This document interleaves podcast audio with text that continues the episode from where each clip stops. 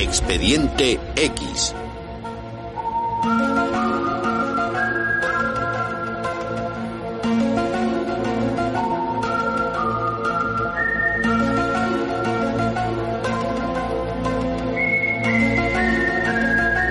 Sucesos paranormales.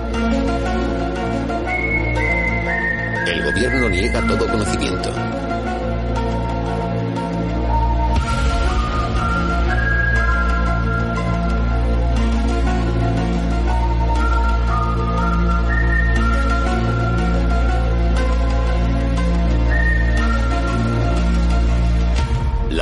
Está ahí fuera.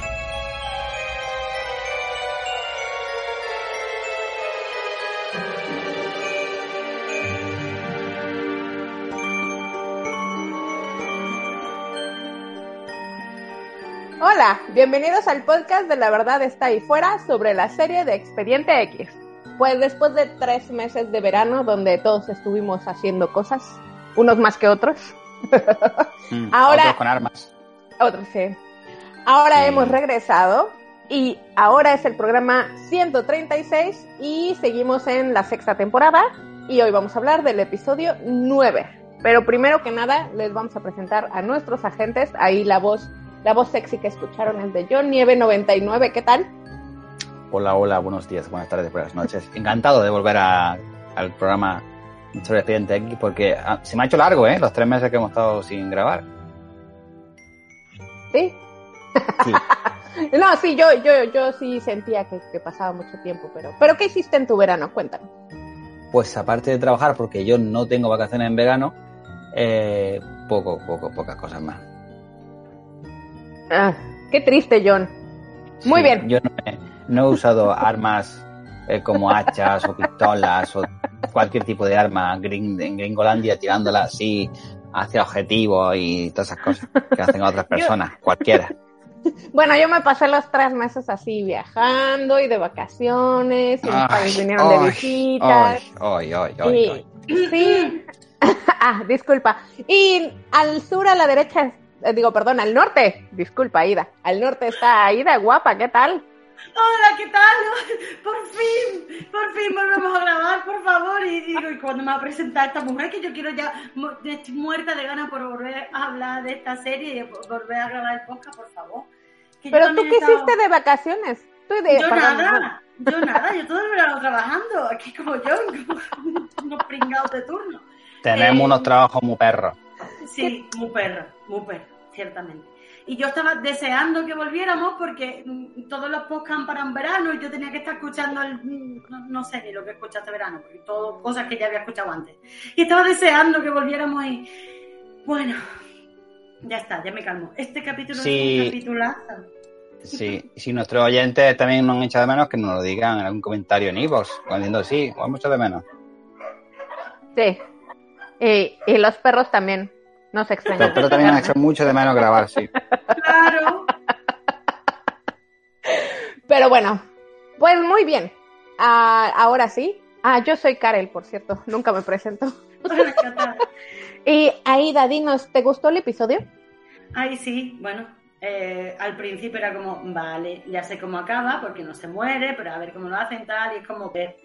Pero poco a poco me fui, me fui enganchando, me fue interesando, y la verdad es que tiene cosas muy chulas, y me ha gustado mucho al final. Va de menos a más.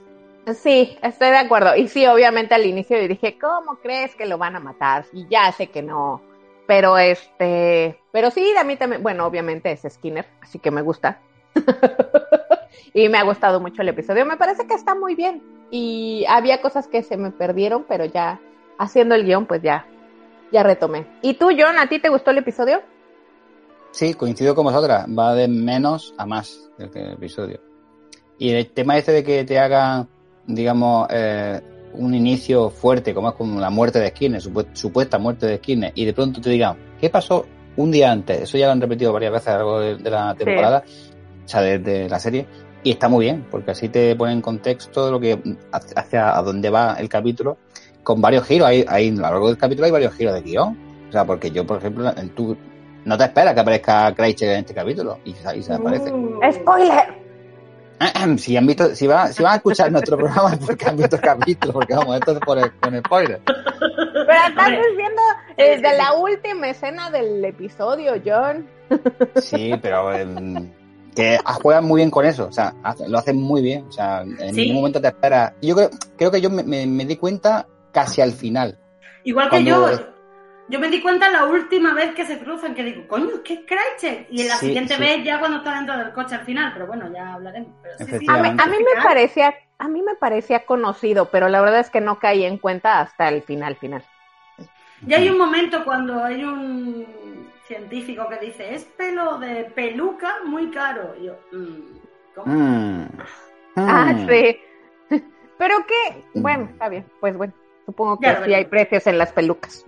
Supongo que las rosas que usan ahí en, en Halloween no son muy costosas. Pero bueno, antes de seguir con el episodio, porque ya nos estamos ahí deshilachando, eh, los métodos de contacto, Aida. Bueno, pues puedes unirte a nuestro grupo de Telegram, que es este este.me barra expediente X, o poniendo en el buscador grupo expediente X, aparecemos enseguida con un logo verde fantástico que hizo John. Y donde últimamente hay cosas muy raras porque hay conversaciones en las que me pierdo. Mira que no se habla mucho, pero no, no entiendo un poco lo último que hay en el Telegram. Si os metéis ya lo veréis. Bueno, también nos puedes escuchar en Evox, en Apple Podcasts, en Podimo, en Spotify, no sabemos dónde más. pero no. Eh, nos puedes seguir en Twitter como arroba expedientexpod y nos puedes mandar un email a expedientexpodcast.gmail.com y ya sabéis que si mm, interactuáis con nosotros durante la temporada, a mitad de temporada y al final hacemos programa especial con todo vuestro feedback y estamos esperando que, que nos escribáis cositas para leeros. Sí. Y pues De bueno, hecho, ya, dime. Voy a decir una cosa. Esta temporada tiene 22 capítulos. Luego el parón, por lógica, es en el capítulo Ya 11. mismo, ya mismo. O sea, Sí. quedan dos capítulos. Este, que es el 9, luego el 10, el 11, hacemos un parón, leemos todos los comentarios de Evox que hay en toda la temporada. Y si hay algún mensaje de correo electrónico o lo que sea, y luego pues retomamos con la segun- segunda mitad de la temporada. Que se admiten audios, ¿eh? Si alguien quiere mandar un audio También. de un escrito. O que si alguien quiere grabar con nosotros, también nos lo dice y nos dice el capítulo que quiere grabar. O en especial que se venga también si quiere y puede grabar, como han grabado otras personas que han venido a- al programa. Sí, yo, yo lo del principio. Antes de que me subieran de puesto a gente. Muy bien. Mm, Bueno, pues ya vamos a iniciar el episodio. John, dale. Expediente X, temporada 6, episodio 9, SR819. Tiene un 8.0 en IMDB. La fecha de emisión fue el 17 de enero de 1999. Una audiencia de 15,65 millones de espectadores. El director Daniel Sackheim y el guionista John Shivan. Empieza el capítulo y vemos que hay una doctora en un hospital que recibe la noticia que su paciente está empeorando. Ella pide que llamen a Dan Scully, pues el paciente está muriendo. El paciente es ni más ni menos que el asistente director del FBI, Walter Skinner, que está en la cama con las venas inflamadas y negras. De hecho, palpitan. Está muy bien hecho ese efecto. Mm. Sí. Entra en paro cardíaco y la doctora de- le declara muerto y lo cubre con una sábana. Y ahí entra la intro de la serie. Sí. Ahí obviamente pues ya sabemos que no se va a morir. Hombre, claro. Ah, Hasta yo lo sabía. Pero, sí está muy Pero- bien el maquillaje, ¿no? Te digo una cosa, esto en 1999 eh, la gente ve este capítulo y la gente, mm, a- alguno pensaría que, que es posible que, se- que muriera, porque es que Claro. no, es, no, es, no es Dana Scully ni es Fox Mulder, que son los Claro. protagonistas. Sí. Es lo típico de, no, ¿sí? No, ¿sí? No, eso van a- ¿sí? No, no. ¿sí? Claro. Eso. Sí. Pero, y, pero claro que era la época antes de Juego de Tronos, porque en Juego de Tronos de verdad sí. Mataban Bueno. a cualquiera. Pero en la escena eh, eh, empieza primero con un doctor que yo pensé que como él estaba así, como dudando y, y excitado y tal, digo, este es un enfermero o algo. Que- No, no, era un médico que le estaba diciendo, sí, porque traigo un paciente que hay que hacer una plasmaféresis. Bueno, que hay que hacerle una, mm, espérate que lo mire, plasmaféresis. Digo, tú has estudiado medicina. Oye, algunas palabras son muy difíciles de decir. Pero la habrás dicho más veces, ya eso te tendría que haber pasado. Ya tienes que saber decirla, no me jodas. Y El maquillaje de el maquillaje es lo mejor, porque el resto es un poco como... A mí lo, lo que más me gustó fue al final, cuando está el otro con las paras, venga, doctora, apártese y él, déjela en paz. Así que dice, déjalo en paz. Déjalo tranquilo. Eh, se acerca eh, la doctora, le acerca el oído. la Al Cabrera. principio, yo lo revisé. Sí, se acerca el oído a, a Skinner como que dice algo. Nosotros no escuchamos nada, el espectador no escucha nada. Y es cuando dice, déjenlo morir, déjenlo en paz. Ni siquiera intentan ponerle las palas para revivirlo. Bueno, pasa la intro de la serie, la típica que no ha cambiado de las seis temporadas que llevamos de, de serie, y nos aparece un cartel que pone 24 horas antes. Y vemos al alto, varonil y sexy Walter Skinner, que está en un gimnasio practicando boxeo. El- digamos, el que está el dueño del, del- del gimnasio o el entrenador le dice que se porte bien, que tiene que, que competir al día siguiente el- con el que va Que no lo hacer mucho, pues. Es como un sparring, ¿no? Es, va a hacer unos- Sí. unas manos. Y entonces empieza bien, de, de hecho va ganando el combate, pero de pronto pierde balance y visión. Empieza a verlo todo borroso. Por cierto, los efectos de cámara están muy bien hechos, porque Sí. tú te mareas. Viéndolo desde el punto de vista de Skinner, tú te mareas. Son muy de los 90. Entonces recibe un golpe en la cara y es no, que cae al suelo, redondo. Y cuando se- y nadie pide que se, quite la camiseta para ver ese moratón. Muy mal. A Karel, vamos, Karel, ¿qué te parece esto? Que no, es- no haya quitado la camiseta para ver ese moratón y que se vea Es todo que, a el, ver, es la el torso desnudo de Skinner. Es la oportunidad perfecta. Estás en el hospital, tienes un moretón en el torso. Pues disculpe, quítese la playera, pero no a nadie se le ocurre, me parece fatal, fíjate. Muy mal. Sí, oportunidad perdida. Muy mal. No sé quién dirigió esto. ¿Quién lo dirigió? Espera. Muy O sea, para mal. sacarla, en Sa- un episodio, Dani. para sacar la basura a las 2 de la mañana, se quita la camiseta. Pero en un hospital que tiene un moratón, no se quita la camiseta. Es muy mal, Eh, muy mal. Exacto. Muy mal Daniel Sackheim y John Muy Shivan. mal, Sí. muy mal. mal. Este, Bueno, ah, por cierto, me hizo gracia el, el comentario del doctor así de, tal vez debas de dejar de boxear, ya no tienes 20. Sí. Que, que, que a, a Skinner se le nota en la cara que le sienta como una pata en el culo la frasecita, ¿sabes? Como, cállese. De hecho, cuando despierta es la enfermera la que se da cuenta que se ha despertado y dice, "Pues, bien, por lo menos usted no ha perdido ninguna oreja. Y luego el médico le vuelve a decir la misma broma. Y dice, ay, por, por lo menos no ha perdido ninguna oreja. Claro, yo año pensé... Claro, Di, di, di. fue el combate de Vander Holyfield contra Mike Tyson que le pegó un bocado y le arrancó media oreja. Yo pensé Sí. lo mismo, digo, es que tuvo que ser lo de Tyson por ahí, por eso la bromita. Sí, claro. Y fue mu- fue súper conocido eso. O sea, fue, hasta yo me enteré y yo nunca boxeo, me caga. Es que ese es el tema, todo el mundo se enteró, aunque no siguiera el boxeo. Sí. Bueno, eh, está el hombre ya que le han dado el alta, que dice que está bien. De hecho, el médico le dice, vivirá. Y justo en ese momento recibe una llamada telefónica, una voz computerizada, como si fuese por ordenador, que le dice, tiene 24 horas de vida, dentro de 24 horas morirá. Ya está Ya muerto. Mm. Sí. Aquí mm, no se ve nada porque no... Creo que se ve, ¿no? El tío de espalda o con, con el teléfono que se ve escrito lo que está diciendo la voz computerizada. Se ve en una Ah, pantalla ¿sí verde. se ve? Creo se que ve sí, unas se ve. manos escribiendo, pero ya está, no se ve nada más. Ah, ya. Bueno. Ok. Como luego después recibe otra llamada, pues también se verá. Bueno, Skinner llega a su oficina de FBI, que está, bastante mal, se siente mal, se siente mareado. Eh, digamos que ya es de noche, creo que son más de las 10, según pone en, el letrero que pone oficina del FBI, 10 de la noche. Y Malde está en su oficina tirando lápices al techo, que es lo que hacía cuando estaba en, la oficina de, de la expediente X. Ahora está en otro despacho diferente y hace lo mismo. Tira lápices afilados hacia el techo para que se claven. Muy divertido todo. Como Karen. Entonces. Mulder ve que Skinner llega y va a cerciorarse de que está bien.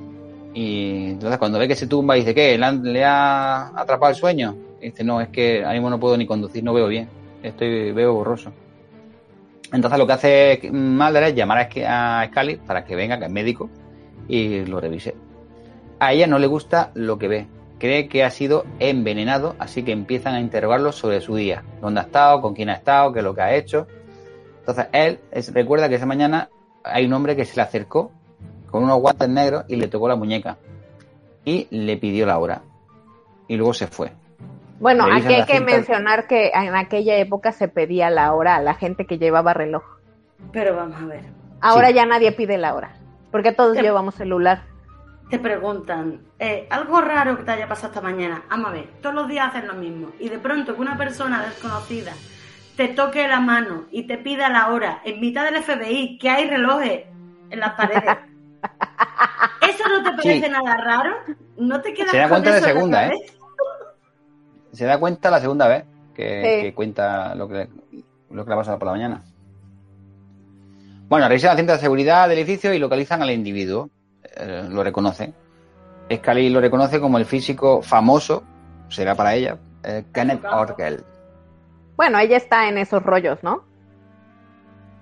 O sea, me refiero a que, que si alguien está enterada de ese tipo de cosas, pues es, es En todo, o sea, yo creo que igual que Mulder se entretiene en leer casos mm, Exacto. extraños de todo el mundo, porque es un friki de los expedientes X, Scully es una friki de los avances médicos. Y ella Sí, y de la todo. ciencia. Exactamente, porque ella es doctora, pero está al tanto de todo, no se centra en su especialidad y además ella es forense, o sea que, no, no, ella mm, lo sabe todo, siempre. Pasa que eso no se remarca, como se remarca lo de Mulder. Pero es que para que ella tenga todos esos conocimientos tiene que ser una friki igual que él, pero de la. Claro, porque aparte en los noventas no había Google, ¿no? Entonces era así de ir a periódicos y revistas y chalala. O sea, era mucha hueva estar tan enterado en aquel entonces. Bueno, Sí. ahí la seguimos un poquito más, venga. Bueno, pues Mulder y Skinner van a la casa de Orgel para interrogarlo, pero descubren que está bajo secuestro. Y no estoy ahí. Sí. Uno de los secuestradores logra huir con Orgel, pero Mulder eh, aprehende a otro, que me encanta este verbo aprender. Lo, que, no, que lo pilla, lo coge. bueno, que lo No coge, se lo coge, ¿no? Yo no Lo vi pilla. que se lo cogiera, Lo Ida. atrapa, lo captura. Y resulta que es un hombre de Túnez con pasaporte diplomático. Así que tienen que dejarlo ir. Por cierto, en, en inglés creo que sí es Túnez, pero por alguna razón en, en, en el doblaje le pusieron de Turquía, turco. No sé por qué. Bueno, tal vez los, los dobladores no sabían la diferencia entre Túnez Yo- y Turquía. Este, la verdad es que lo vi subtitulado. Ah, Empecé a ok. verlo normal y después de la intro dije, va, va, y lo cambié. Y lo vi en inglés. Por cierto, le cambiaron, le habrán cambiado el- la voz a Skinner del doblador, porque se escuchaba un poco diferente. Hombre, porque estaba malito. Pero era el mismo, sí, yo creo que era Sí, mismo. sigue siendo el mismo doblador. Sí, Lo único que decir que quien la haya visto o que quien, quien quiera ver este capítulo en Disney Plus eh, están cambiados. El 9 y el 10 están a la inversa. O sea, cuando tú pones el 9, te aparece el 10 y cuando pones el 10, que es este, eh, o sea, te aparece el se 9. pone el 9. Oh. Ajá. Yo tengo que decir que fui a verlo ilusa de mí y desmemoriada a Amazon Prime y digo, ¿por qué no está en mi serie? Porque ha desaparecido. Y después me acordé, digo, coño, que lo quitaban. Y tuve que irme a nuestro maravilloso canal de Telegram a buscar el capítulo. A la biblioteca. Yo ahí tengo todos. Bueno, no, sí, creo que sí bajé todos. No me acuerdo. Incluida No le digan, no, no le digan al gobierno este Vale. gringo. Ya. Bueno, pues mientras, mientras, Scully ha ido al hospital donde trataron a Skinner y comienza a analizar las muestras de sangre que le trajeron. Que- y dije, ¿esto es todo? La verdad es que es muy poquito. Y tiene un pozo ahí. No, pero pues es lo que te toman, ¿no? Dos tubos, un tubo para, para hacer análisis de... un. Digo. Tenían dos. Uno es sin nada para, para hacer el análisis de células sanguíneas y el otro es para hacer el análisis bioquímico. Sí, y el Pero- doctor le dijo, ni lo hemos tocado. A mí lo que me hizo gracia es que Scully así, pues como es ella, ¿no? Así agarra y dice, bueno, yo voy a tomar control de esta situación y empieza a agarrar las muestras y el otro doctor, es que necesitamos el... el Permiso el- por escrito. el permiso por escrito del paciente y ya no tengo tiempo. Y el otro así de, bueno, pues ni modo. Espero que no sea así en estos tiempos. No quiero que nadie ande viendo mis análisis. Yo ahí pensé, digo, ella va a hacer un análisis sin permiso para salvar al paciente del que es ese análisis. Si al Sí. final todo sale bien, ese delito no prescribiría si no hay crimen, ¿sabes? Es como, hostia, pues si al fin, si le sale mal, la pueden Sí, apresar, claro. Pero si no, Claro. no ha habido daño. O sea, Pues sí. no se compensa una cosa con otra. Debería. Sí.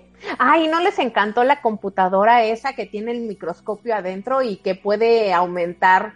Porque las células sanguíneas son bastante pequeñas y digo, se ven suficientemente bien en una, en una, o sea, en un microscopio, pero, pero aquí era divino, así se veía la pantalla, así las, los, los eritrocitos y luego se veían los pedacitos de carbono por ahí y luego dice, ay, voy a ampliar la imagen y lo puso así gigante, ay, era muy bonito, ¿no? ¿No les gustó?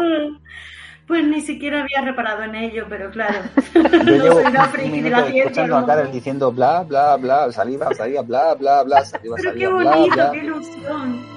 Muy bien, ok, bueno, pues les mandé la foto de, de lo que ven, ¿no? Y entonces Eritro- la cosa, eritro- la, ¿Eritro qué? eritrocitos, es los glóbulos rojos. Eritrocitos, eritrocitos. Son los glóbulos rojos y esos son los, los grandes, así como globitos rojos que se ven. Bueno, aquí no se ven rojos. Trocitos Bueno, son como los grandes. Y los otros chiquitos, yo cuando los vi dije, no sé qué son, pero parecen robotcitos. ¿De verdad? ¿Ustedes qué pensaron cuando los vieron? Porque Que eso no es, eso no es el, el cáncer negro, que No, fue lo que yo originalmente pensé. Pero cuando vi eso dije, eso no es el cáncer negro, eso parecen robotcitos. Ten en cuenta que estamos hablando del año 99, o sea, la nanotecnología eh, está en pañales prácticamente. Sí, claro, ahora ya hemos escuchado mucho más de ese tipo de tecnología. Sí. Pero sí, Yo la, re- la referencia que tengo es de Fringe. Algún capítulo con la tecnología, pero ya está. Fringe es más luego, más tarde, en 2005 Sí. o por ahí. Mm. entonces no, ¿qué no pensaron en nada en particular cuando vieron los cositos esos de carbono? En que Scully era una flipa y estaba, y todo lo que decía acertaba. Digo, está. mm, Vamos a ver. Qué imaginación más grande. Porque, vamos a ver, encuentran que tiene carbono la sangre en cantidades alarmantes y ese carbono, visto en el microscopio, parece que se multiplica. Y Sí. ella salta con que sí, porque están haciendo diques en la sangre. Digo, hostia, mm, chaval, eh, para Ay. llegar a esa conclusión, mm, Pues es que si lo estás viendo que se están, pues sí, claro, ocupan espacio, espacio que debería estar el plasma y no, sí tiene sentido. ¿Saben qué pensé yo? Tiene sentido para ti porque estás acostumbrada a mirar por el microscopio, pero para mí era como, ¿perdona? Por eso digo que está bien hecho, que está guapo. ¿Sabes qué pensé yo? Dije, lo que necesita este hombre es una diálisis. Porque así puedes filtrar la sangre. Y de hecho lo que le ofrece es muy parecido a una diálisis, nada más que más salvaje. Sí, porque es total, de toda la sangre del cuerpo. Ajá. Sí. Pues muy bien. Lo siento. Seguimos, venga. Mi, mi, mi rollo nerd tuvo que salir a la luz. mola mucho, mola mucho. Bueno, Mulder se ha quedado en la casa de Orgel revisando todos los documentos, porque Skinner ha dicho, "Mm, no estoy para perder tiempo, me voy antes de que llegue la poli, y se ha quedado Mulder. Y encuentra una foto que le hace ir a la casa del senador Matheson, porque está ahí Orgel con el senador. Sí.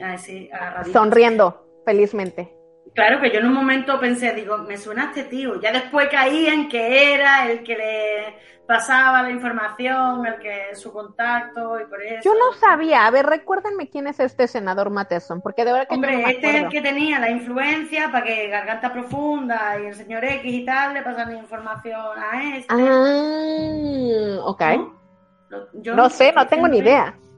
¿Tú nunca has escuchado a- a- a hablar a, a Garganta, a- digo, al fumador decir que más le tiene que tener contacto en el gobierno para, que, para estar donde está? ¿Que quién debe tener contactos en el gobierno? El Vale. fumador, hablando con otras personas, eh, siempre ha dicho que Mulder tiene que tener buenos contactos en el gobierno para estar donde está y que no le hayan Sí. tirado ya fuera del occidente. Claro. Pues es este. Uh, el contacto que tiene en los altos niveles. Un senador. Ok. Tiene sentido. Entonces, Mulder interroga a Matheson sobre la iniciativa SR-819, que permitirá exportar tecnología médica a países del tercer mundo. Matheson niega que haya ningún encubrimiento o complot y lo echa. Vamos, le abre la puerta y dice mmm, que por Bye, aquí bye. se sale. en el garaje del FBI, Skinner ya tiene las venas negras. Está empezando a tener así muestras visibles. Y tiene un encuentro con el secuestrador diplomático. Hay disparos, una persecución en coche y no sé qué, pero antes de que el secuestrador le dispare, otro coche lo atropella. Sí. Y Skinner mm, mira a ver quién es el conductor y se ve que brillan los ojos y que hay como un matojo pelo, pero no se ve nada. Sí.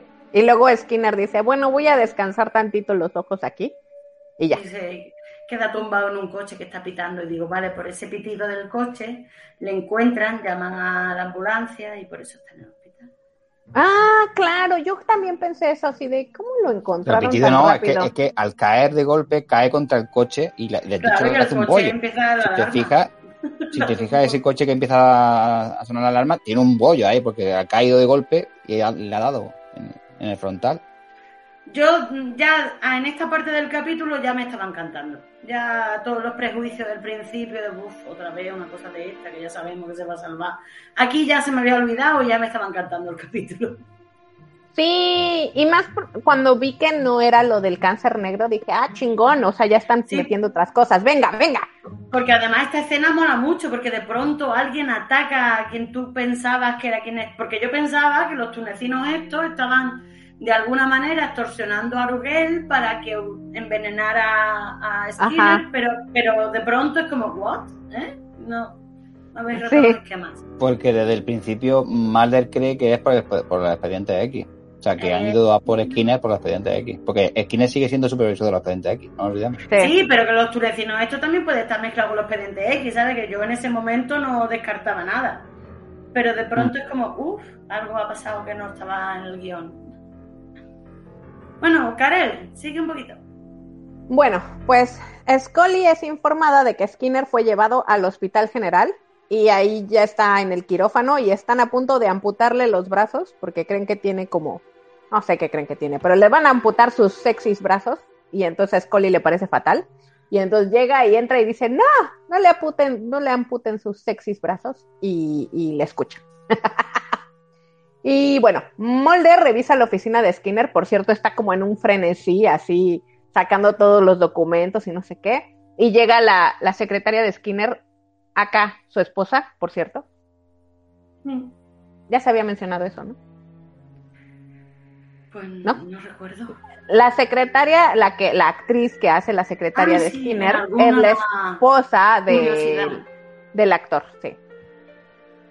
Y ahí encuentra un documento clasificado que estipula que Skinner, como director adjunto, debe revisar y aprobar la iniciativa SR819 para que continúe. Hmm. Chan, chan, chan. Hmm. Bueno, pues entonces Mulder se reúne con Scully en el hospital y lo que tiene Skinner en el sistema circulatorio, o sea, los robocitos esos. eh, ah, bueno, no, ahí todavía no dicen que son robocitos. El carbono Se ese, intuye. sí, eh, les- le obstruye las venas y las arterias y, y dice Scully que lo están intentando detener, pero que no tienen la, de- la tecnología para detenerlo. Creo que lo que le dice a la doctora cuando van a apuntarle, a amputarle los brazos es si quiere que este hombre viva, tiene que echarle, tiene que darle algo para que se dilaten las venas. Ah, ¿No? claro, sí, sí. Y se lo sentido. Entonces, por eso mejora. Muy bien, pues el... ¿qué? Ah, Mulder ya tiene una teoría. Dice, cree que Orgel fue al FBI para advertirle a Skinner que la iniciativa SR819 era peligrosa, pero fue detenido, probablemente por los tunecianos.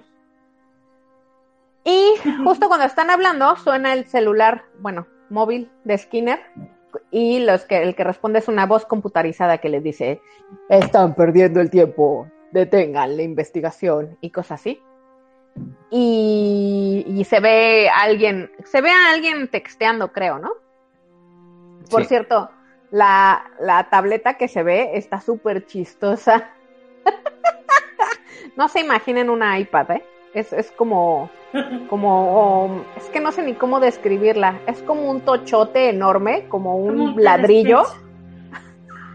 Es como un ladrillo con una pantallita minúscula que es nada más en azul y blanco.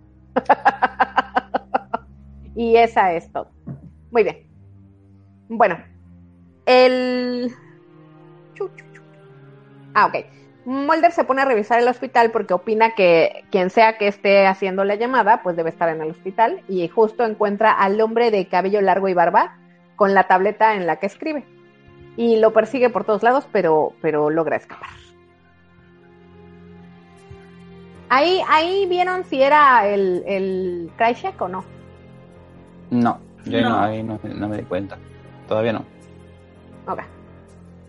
Bueno, Hay que decir que durante todo el capítulo te van diciendo una cuenta atrás para volver a, a la, a la- a la escena del principio, a la escena precrédito. ah, sí. O sea, ponen Hospital Central, quedan 3 horas y 14 minutos. Luego, Sí. ¿de qué no sé cuánto? El, el despacho de Skinner, está ahí mal de revisando, quedan 3 o 8 horas y no sé cuántos minutos. O sea, te van dando una cuenta atrás para llegar a, a la escena que ya hemos visto al principio del capítulo. Bueno, pasamos a el senador Matheson, que va, va manejando, por cierto, y recibe una llamada telefónica en su, en su coche. eso, eso era muy in en los noventas, por cierto. Sí. Y es una llamada del hombre barbudo que le dice dónde puede encontrar a Orgel. Y también le hace como una amenaza y el senador Matheson dice que, ay, no, no me importan tus amenazas, sino así. A mí no me puedo amenazar. Sí. Y bueno, pues el senador va a una planta de energía claramente en desuso y encuentra a Orgel amarrado como a un catre y tiene los exactamente los mismos síntomas que Skinner, nada más que bastante peor. Y el hombre barbudo mueve algo en su tableta y Orgel muere. Por cierto, Orgel dice que nunca le dijo nada al FBI, que, que, que él no dijo nada y que es inocente y de todas maneras se muere. Yo cuando se ve que entra Matheson y ve a- al fondo a Orgel atado en la camilla esa, pensé que no tenía brazo, que sí que se le habían cortado, como los médicos querían hacer un Skinner, ¿sabes? Después yo me di cuenta de que no, de que tenía los bracitos. Brachico. Mm. Bueno, pues en el hospital, Scully quiere intentar un tratamiento radical de filtrado de sangre. ¿Cómo dices que se llama? Plasmaféresis. Plasmaferesis, sí, ya. Y Skinner le da su permiso y le dice que debió apoyarlos mucho más en sus búsquedas de los expedientes X. Oh, bueno, Y bueno. le bueno. dice Scully, estoy en sus manos. Ah, Oh, oh. ay, pero- es muy bonito. Es que le empieza diciendo, es que eh, yo en el- tenía que haber ah, defendido más y tenía que haber estado por usted y Scali no, pero si usted nos ha defendido más veces de las que puedo contar, dice no, pero por, podría haber hecho muchas más o algo así. Como si tengo que elegir, implicarme más, porque esto de no elegir al final. Sí. Muy que no hemos hablado, no, no hemos hablado de ello, pero viene un poco del monólogo Chris Carter escribiendo al principio del capítulo. que es la Ay, sí, es cierto, me lo salté por completo. ¿Alguien recuerda qué se dijo? Yo no. Como que esto de elegir y no elegir, estar en tierra de nadie, que si sí, que si no, que sí. No. Es que yo ya bloqueo los monólogos del Chris Caster, de verdad. Hombre, Ya, eh, Chris Carter no fue el guionista, pero está en la serie. Pero es, es como su monólogo, ¿no? O sea, casi ya lo puedo escuchar el güey. Sí, pero es como ese momento en que le confiesa a Scully que él debería haberse dejado arrastrar por el ímpetu de ellos y por la por las ganas de, de- de- por, la, por la emoción de trabajar, por el- la vocación de hacer lo que lo que creen y descubrir la verdad y todo eso, ¿no? Es como que sí, yo tenía que haberme dejado arrastrar por vosotros. Pero yo creo que si se hubiera dejado arrastrar ya no hubiera, ya no tendría su trabajo. Me hubiera sido más que los tiradores solitarios, pero Mm. X. Es que era complicado, o sea, en la situación en la que estaba Skinner y está Skinner, es complicado mantener el equilibrio entre no hacer demasiado para que no lo echen del trabajo y ayudar lo justo y necesario en los momentos puntuales que ha hecho falta. Claro. Y creo que lo ha hecho bastante porque, Mm. porque sí es como, justo como dices, ¿no? O sea, sí, o sea, no, no me van a echar del trabajo, pero, pero trato de echarles una mano cuando de verdad veo que se están ahogando. Hombre, que si no, es por una cuerda. Skinner, si no es por Skinner, ya están en la calle hace tiempo. Ah, no, bueno, desde hace mucho, claro. Sobre y todo si no fuese por Skinner estaría muerto mal. Recordaros de Claro. cuando se infectó con el virus negro, que se tuvo que pegar de hostias con el, con el señor X. Ah, sí. se pegó de hostia en un ascensor y luego apareció con la cara destrozada y le dio la dirección, las coordenadas a Scully para que fuese a rescatarlo. A Mulder. Claro. Por eso que cuando ha. Que estaba ahí en el submarino, ahí en el norte. ahí. Por eso digo que la ha hecho bastante, ha hecho mucho, mucho, mucho por, por y Scully. Aunque él no lo ve así. Porque él siempre Claro, piensa porque que, la- a que él, tiene que le hacer más. reconcome, a él le reconcome lo que no ha hecho, pero lo que sí Mm. ha hecho no lo tiene en cuenta, que suele No. pasar mucho en la vida. Pues Bueno, es hay, que decir, hay que decir, que no lo he dicho antes, que cuando se escapa, no- en ese momento no sabemos que es Kreischer. O sea, sabemos que es un tío barbudo con pelo largo y demás, que una tabla enorme y gigante, se ha escapado en el coche y ha chocado con el coche y se ha ido con el, con el coche de otro de otra persona. Entonces lo que hace es, eh, Mulder, que es muy listo, es que analicen el coche. Entonces al analizar el coche descubren un barro, que ese barro tiene una sustancia que solamente se da en donde ahora descubren. Sí, dijo en plantas de energía, en plantas de energía antiguas o en otro Mm. lado. Sí. Y aparte Muy bien. los pelos de peluca. Muy Ah, sí, una- un pelo de peluca muy caro. Sí. No sé qué tiene que ver eso con nada, pero bueno. Pero es justamente aquí. No, es, no escatiman gastos. De sus pelucas.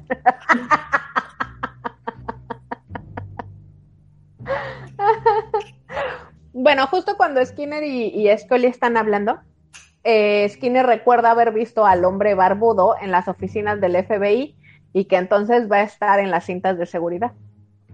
Ahí es cuando, Aparte- bueno, Yo aquí me di cuenta que era Kreischer porque a- aquí tiene el recuerdo, no solamente de cuando estuvo en la oficina de FBI, tiene el recuerdo de haberlo visto también en, en, en el boxeo, tiene el recuerdo de haberlo visto en, en no sé dónde, o sea, en, en varios lugares. Incluso cuando atropella con el coche al tunecino ese que lo intentaba matar, también tiene el recuerdo de la imagen de la cara clara.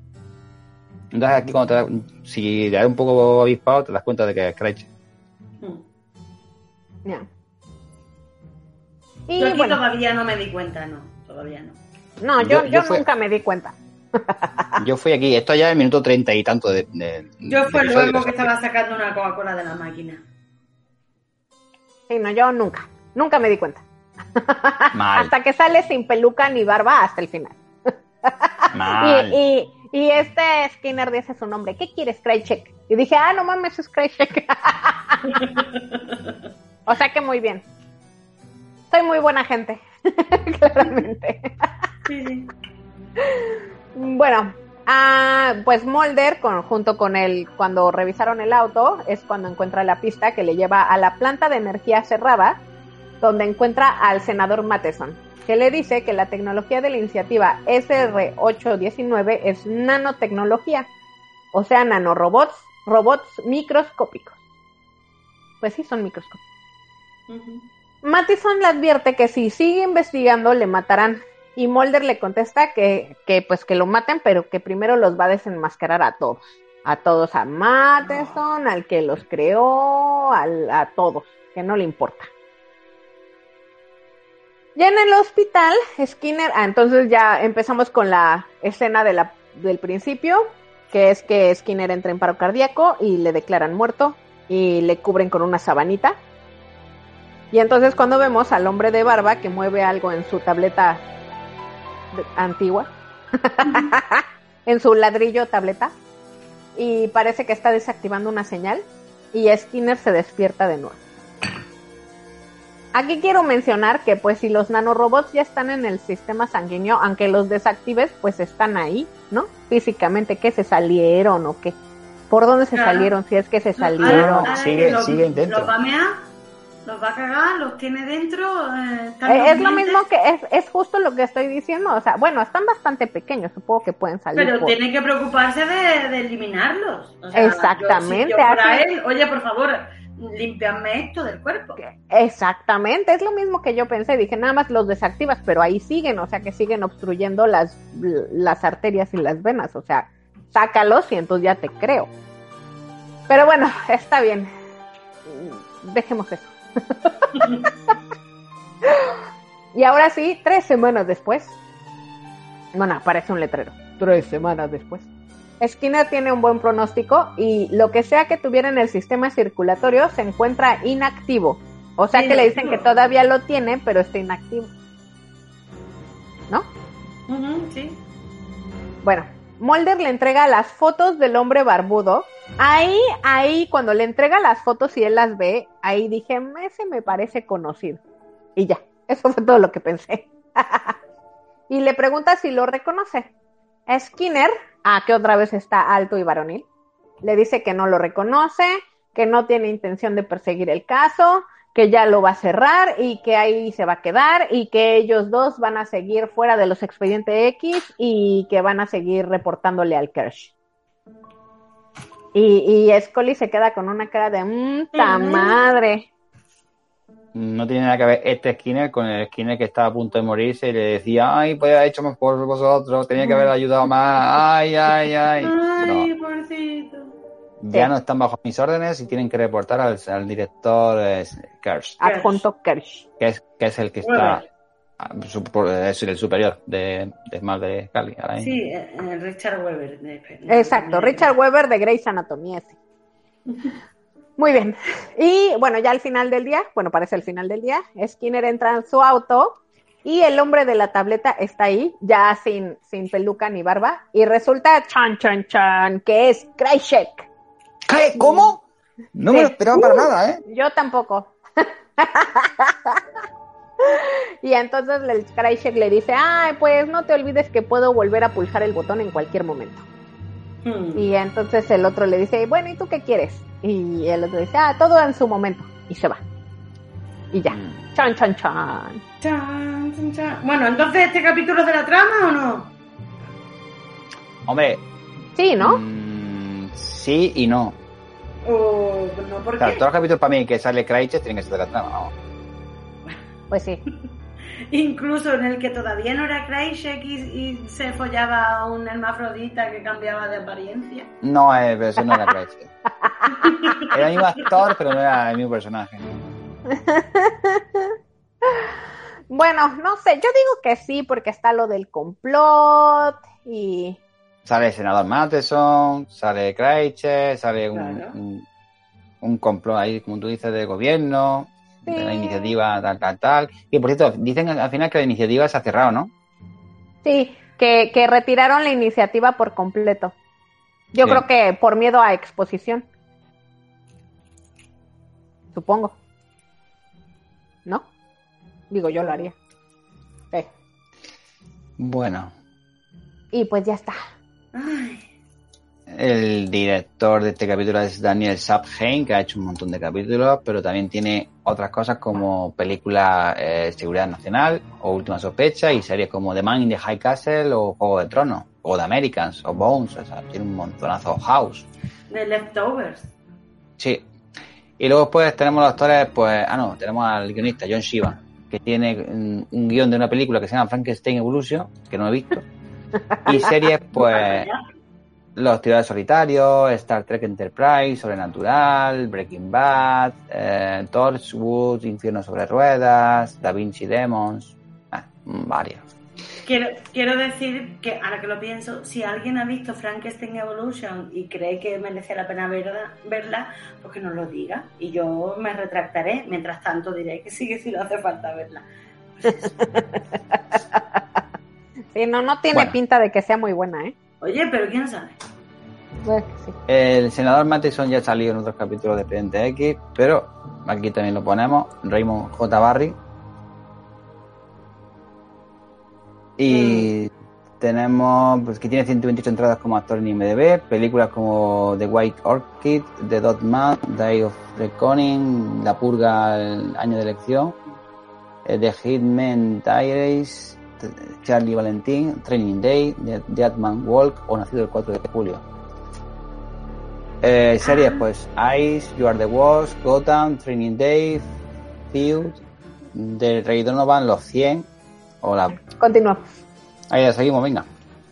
Bueno, pues John Tow Toway, que es el doctor Kenneth Urgell, tiene 171 entradas como actor en IMDb y ha salido en películas como Creator, oh, Creator, perdón, Arma Letal 2 y 3, Conspiración, Avengers, los ganadores, y ha salido en series como House of Cards, eh, perdón, eh, The Man in the High Castle, Alpha House, The Good Wife, Fringe, LA Heat, Los Problemas Crecen, Dallas o Dinastía. ¿La antigua o la nueva? Pues no lo sé, pero Yo creo que la antigua. Me da que la antigua. No sé por qué. Después tenemos a Kenneth Tigar, o Tigar, que es el Doctor Plant. Creo que es el muchachito que quiere salvar a Skinner. Tiene 40 entradas como actor en IMDb y ha salido en películas como All I Need de Then Came Jones, marcada por el secuestro, Sin miedo a la vida, y ha salido en series como América, Coca, Murphy Brown, El Príncipe de Bel Air, La Ley de los Ángeles, Star Trek Espacio Profundo 9 o Port Charles. Y después tenemos a la doctora Cabrera, que es la actriz Jenny Gago, que tiene 97 entradas como actriz en IMDb y ha hecho películas como Sangre por Sangre, Mi Familia, Coach Carter. Esa película me gusta. Eh, Road Go- mm, Dogs, Road Gods, bueno, Persiguiendo a Betty, bueno, algunas otras. Y series como Deputy, Startup, eh, Southland, Freddy, La Agencia, Mente Peligrosa, Alien Nation y también se. Ella me suena, me suena y me suena y me suena, pero no sé de dónde. Yo creo que vi algo. Seguramente una serie, pero bueno. Bueno, y las curiosidades. Eh, Mick Pileggi, que había boxeado de forma competitiva en la universidad. Mm. Bueno, pues asistió a cursos de actualización de boxeo en el Gotham Gym en Los Ángeles. Tú, Karen, Muy bien. imagínatelo en la universidad, boxeo. Sí. Sí, tiene el tipo, ¿no? Pero con pelo. Cuando, cuando tenía 20 años, Karel. no sé. Creo que se ve mejor después, ¿no? Yo creo, no sé. No lo he visto antes. Bueno, el médico y la enfermera que examinan a Skinner hacen bromas sobre que Skinner no ha perdido una oreja durante su combate de boxeo. Sí, fue Bueno. súper conocido eso. Entonces eso fue en el 98, imagino, porque si este fue capítulo del principio del 99. Sí, supongo, pero sí fue súper Hacemos una conocido idea eso. de lo mayores que somos, ¿vale? Para tener un... una referencia. Ok, no sé. Bueno, el nombre del personaje del Dr. Orgel es un homenaje a Leslie Orgel, que es conocida por sus teorías sobre los orígenes de la vida y moléculas autorreplicantes como el ARN catalítico. No sé qué es todo Ah, esto. Mm, el. ARN catalítico, interesante. ¿Qué será eso? No tengo ni Pues idea. supongo que son como las enzimas, ¿no? Que producen Mm. una reacción. Yo todo lo que tú me digas me lo voy a creer, porque yo no sé. Sí. Básicamente es esto. Pero no conozco a esta Leslie Orgel. Teoría Ah. sobre los orígenes de la. Googleémosla, venga, um, oyentes, queridos amigos, vamos a googlear a Lily Orgel por lo menos para enterarnos de quién es esta mujer, que algo habrá hecho. Es químico. Leslie Orgel, resulta que es un hombre, no es una mujer. Bueno, sí, Leslie Nielsen también era un hombre. Órale. Acordaros que una de las novias que tuvo en The Big Bang Theory, el, el personaje de. ¿Cómo se llama? La que está con Penny. Leonard, que se llama Leslie. Sí, que era la amiga de Blossom, ¿no? Era- no, esa Mm. actriz, ¿quién era? ¿De dónde? No me acuerdo. O sea que Leslie es un nombre ambiguo. Puede ser nombre de mujer o nombre de hombre. Sí, en Estados Unidos sí. Aquí no se lleva. Bueno, la idea original de John Sivan para el guion era tener a Mulder al borde de la muerte. Frank Spotnik lo persuadió, lo persuadió, ya que pensaba que el público no creería que iban a matar a su personaje principal, mientras que habría algunas dudas si se usaba un personaje secundario en su lugar. Claro, Ujú. esto de sí, no, sí, no. Con Claro. Mulder se sabría que no. Pues sí. Y bueno, ya Dale a la última. La última curiosidad, una de las principales fuentes de inspiración de este episodio fue el thriller Con las horas contadas, de 1941.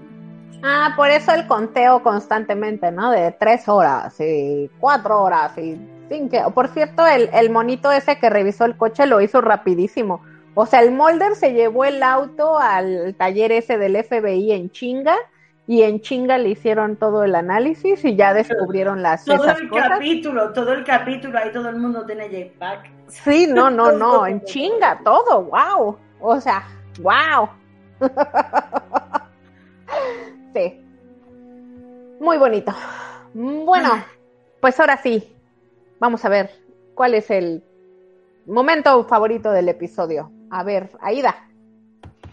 Bueno, pues mi mm, escena favorita ha sido la de cuando Skinner está hecho mierda en el hospital y llega a Scully y le abre su corazón, aunque luego lo cierra de pronto, y le di- dice todo, todo lo que tiene ahí dentro, que no le deja dormir y que se ha divorciado de la mujer y todo, porque él no él cree que tenía que haber hecho más y no lo ha hecho, que ha ayudado, pero él se siente culpable por no implicarse tanto como los otros Y después ya tendrá sus razones, pero es una escena más en la que nos dicen que este hombre es bueno, pero que tiene que hacer Sí. lo que tiene que hacer. Sí, Si alguien bueno- en su cabeza en algún momento ha pensado que Skinner era malo, gilipollas. Es un cof, puto cof, héroe. almirante. Cof, cof. Ay, lo siento. Es un puto héroe, Skinner, de verdad. Sí, y está y, bien bueno. y me encanta la interpretación de los dos y cómo Sky le reci- recibe lo que dice y le dice, pero si usted nos ha salvado tantas veces y cuando él le dice que se siente culpable por no haber hecho más, cómo ella le entiende, le quiere consolar pero le entiende y sabe que, que- no sé, me encanta, me encanta la escena. Es que Está muy es bien. Sí. Y ayuda a que los dos actúan bien. Sí, sí, sí, sí. Bueno, Scully está que se sale, Gillian Anderson hace, ¡pah! fantástico. Sí. ¿Y la tuya, John? Yo es que tengo varias, pero bueno, me voy a quedar con la escena en la que Mulder persigue al turco o tunecino, depende de la versión que hayas visto, en, la casa, lo, lo detiene, que se lo lleve, cuando ve el, el pasaporte diplomático, Skinner sabe que no pueden hacerle nada, entonces lo suelta. Pero toda esa escena, que como está rodada, que hacen el secuestro del doctor Orgel, luego después tiene que perseguirlo, y se escapa, y se consigue capturar a uno, vemos que, que Mulder está muy implicado en el, en el caso. Eh, y luego ven, lo veremos cuando tiene que perseguir a, por, por todo el aparcamiento a, al barbudo, que sabemos ya que es Kreitzer. Eh, él ve que se va en coche y automáticamente sube por las escaleras de- del aparcamiento para la siguiente planta para intentar atraparlo. O sea, mm, en todo el capítulo vemos a Mulder motivado con el caso. O sea, para Sí. intentar resolver y ayudar a, a Skinner. Sí. Y me, ha- me ha gustado. Sí, está muy bien. Y bueno, la mía, pues es que tengo debilidad por las tecnologías médicas y es cuando el, esa, ese microscopio adentro de una computadora que pueden aumentar el, el tamaño de los eritrocitos. que se Hasta el ven infinito y más allá. Es que bonito. eritrocitos Aquí vamos a verle la boca al Eritrocito carbono 14. bonito. Eritrocito. Hashtag eritrocito bonito. Es que velos, se ven enormes. Ya quisiera yo en mis sueños más hermosos verlos así de grandes. Son hermosos. Y luego se ven los nanorobots, todo muy bonito. A mí me encantó toda esa escena porque yo decía, ay, mira, yo quiero eso. Pero bueno, está bien. Digo, ya tengo una más o menos así en el trabajo, pero, pero quiero una para mi casa. pero bueno, está bien. Y pues ya, se ha acabado el episodio, chicos. Y se ha acabado el verano. Pero no se ha acabado el programa porque todavía queda la sección favorita de nuestros oyentes, Karel en Gringolandia.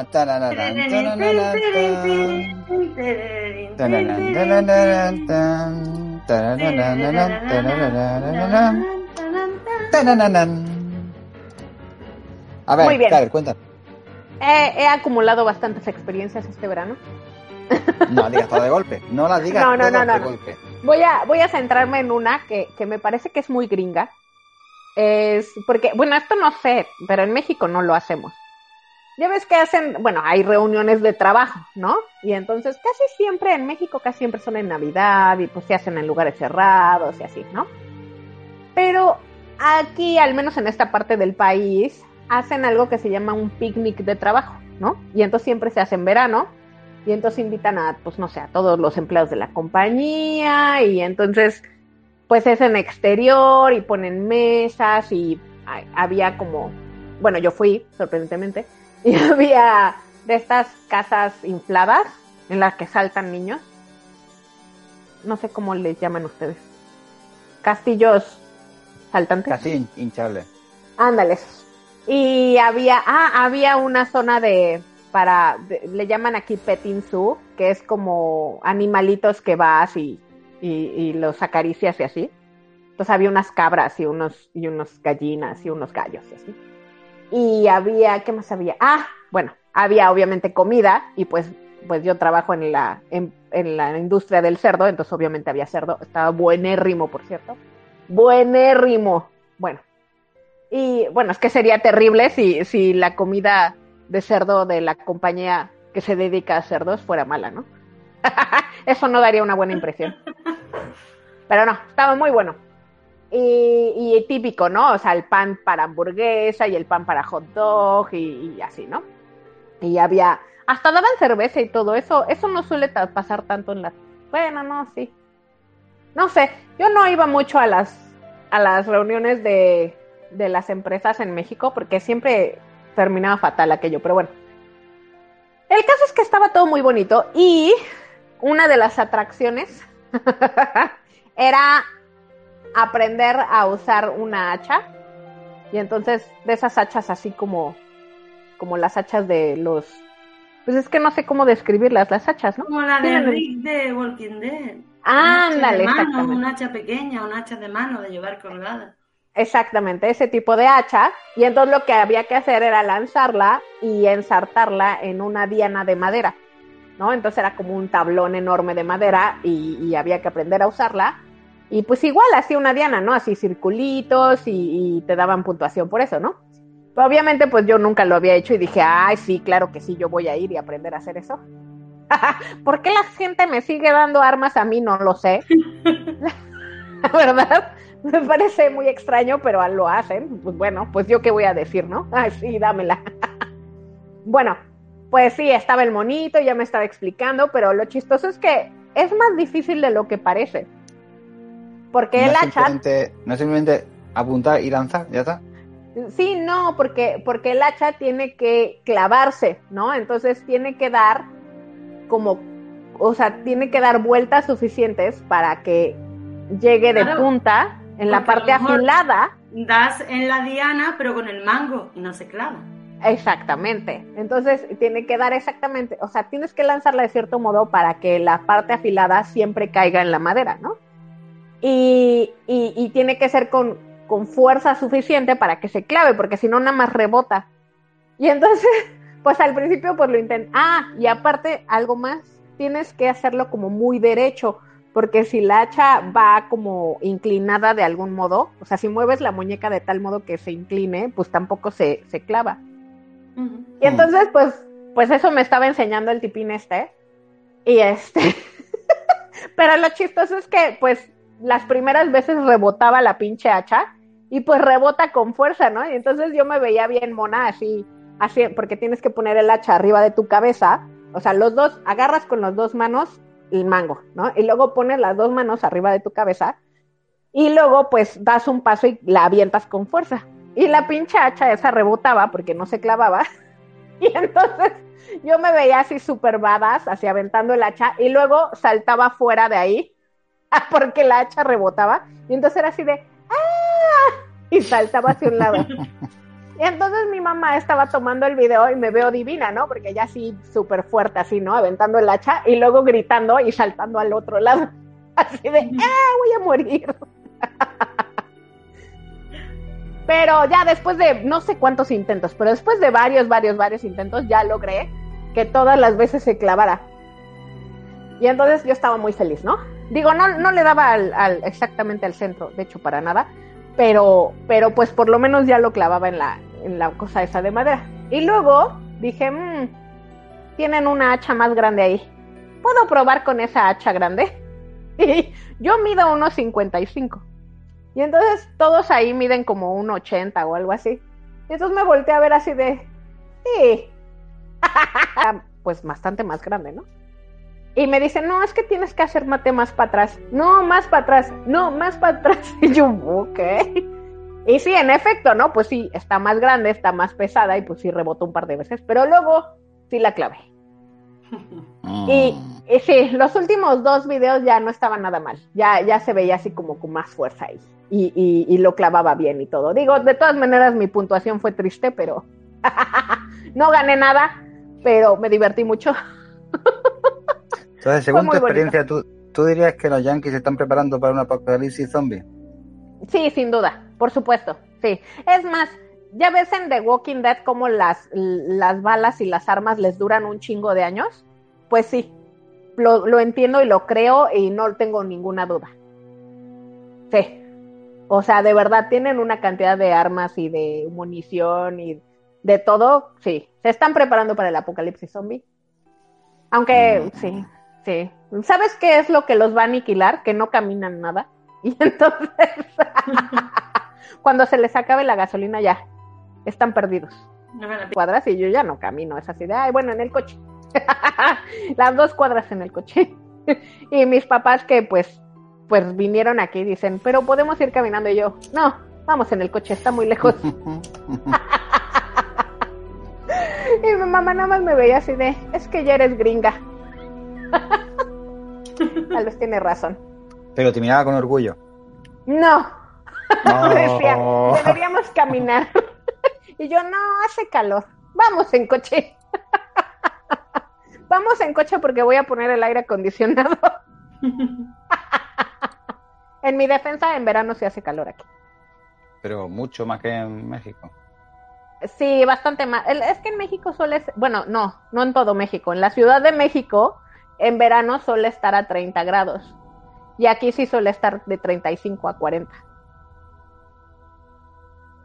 Pues sí son. Pero bueno, pues tú vives en el desierto, John. Tal vez para ti eso no es nada. Sí. Vivimos hace poco a 40. 42, 43. Sí, sí, me imagino. Para ti eso es nada. Sí, pero pues para mí sí, porque pues yo sí venía de, de. Yo casi siempre estoy entre. En México, entre 22 y 28 grados centígrados casi todo el año. Mm. Sí. sí. Maravilla, parece ir a las Canarias. Aquí en las Canarias también pasa eso. Sí, es que es muy templado en la Ciudad de México. Sí. Pero pues aquí no, aquí sí. Ah, y ¿saben qué es lo peor? Que así, a todo así, junio, no, mitad de junio, julio, agosto, así calor, calor, calor, calor.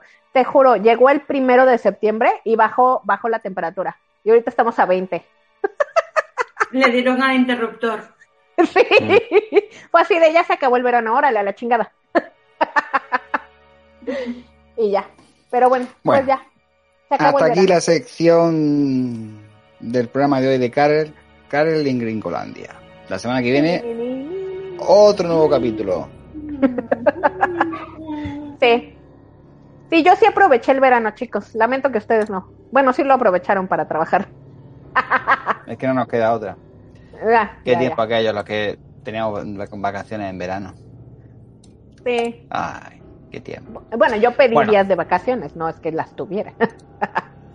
Decir que la semana que viene mmm, vamos a hablar del capítulo 10 de esta temporada que se llama Tithonus, porque la TH en, en inglés es, suena como Z, ¿no? Tithonus. No tengo ni idea. Pues si tú estás allí, que tienes que saberlo. Espérate, Pero en, déjame en veo. castellano, tinnitus es lo del oído o, o me lo estoy inventando. Pues no tengo ni idea. Tizonus. Ah. ya lo veremos Titonus. la semana que viene. No tengo ni idea, Tito. Tiene buena puntuación en IMDb, un 8,4 y está bien. O sea, el actor eh, invitado de este capítulo, que es Geoffrey Lewis, Lewis, o como es que se pronuncia, Geoffrey Lewis, es un actor muy conocido, ha hecho un montonazo de series de películas y lo hace muy bien en este capítulo. Además, a mí me ha gustado bastante. Mm, muy bien. O sea que ya lo comentaremos la semana que viene. Sí, y ya volvimos. Toca despedida, Karen. Ah, sí, muy bien. Pues muchas gracias. Espero que regresen nuestros oyentes o sigan, a menos que sigan perdidos en el verano. bueno, sí es cierto que en, en el verano hay una como baja de podcast. Es complicado, pero pues ni modo. Hay que disfrutarlo. Y, y pues sí, muchas gracias. Estamos felices de volver. Y Muchas ahora vamos a seguir. Ah, y dejen comentarios porque ya pronto se acerca el parón de. Bueno, no es el parón, es el, el episodio La especial de, de comentarios. temporada. Sí, qué, qué raro, qué raro calendario tenemos ahora, ¿no? ¿Recuerdan aquellos tiempos en que teníamos una, una temporada por año? Bueno, eso ha pasado poco. Buen punto. Muy bien, Tuche. Ah, muy bien, bueno, pues Aida, dile algo a nuestros oyentes. Pues que encantada de volver a charlar con vosotros y nos escuchamos la semana que viene. Chao. John, Pues que tengan paciencia con el síndrome post-vacacional, que lo hagan poco a poco, tampoco se agobien mucho. Y eso, nos escuchamos dentro de siete días.